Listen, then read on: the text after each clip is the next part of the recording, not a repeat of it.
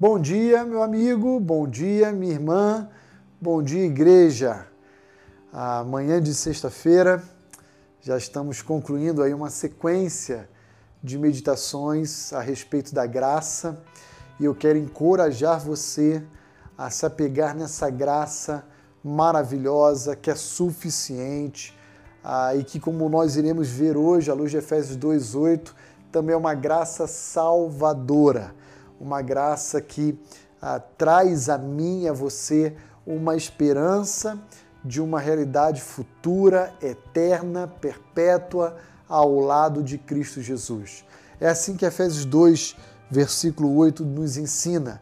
Ele diz: Porque pela graça sois salvos, mediante a fé, e isto não vem de vós, é dom de Deus. Não de obras para que ninguém se glorie. A nossa salvação não depende absolutamente em nada de nós. A, a nossa salvação depende de Deus sair ao nosso encontro ofertando essa graça salvadora. O que nós fazemos é nos apropriarmos dessa graça salvífica através da fé. A fé é meio de apropriação e a causa da salvação é a graça.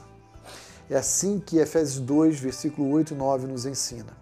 E perceba como Paulo fala: ah, isso não é, não vem de vocês, é dom de Deus, é dádiva, é presente, é oferta.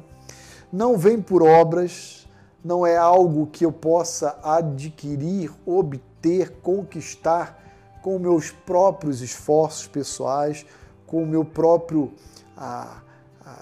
é, é, com o meu próprio esforço, com o meu próprio patrimônio, com a minha inteligência, com meu, minha conduta, não é algo que se conquista nesses moldes. Isso, se fosse possível, seria obra do homem. Mas a graça é bondade de Deus. E é isso que Paulo quer chamar a nossa atenção. De forma que eu queria convidar você nesse dia, nesse final de semana que se aproxima, a agradecer a Deus em oração pela salvação, por um dia essa graça ter chegado à sua vida, a ter levado o seu nome ao livro da vida.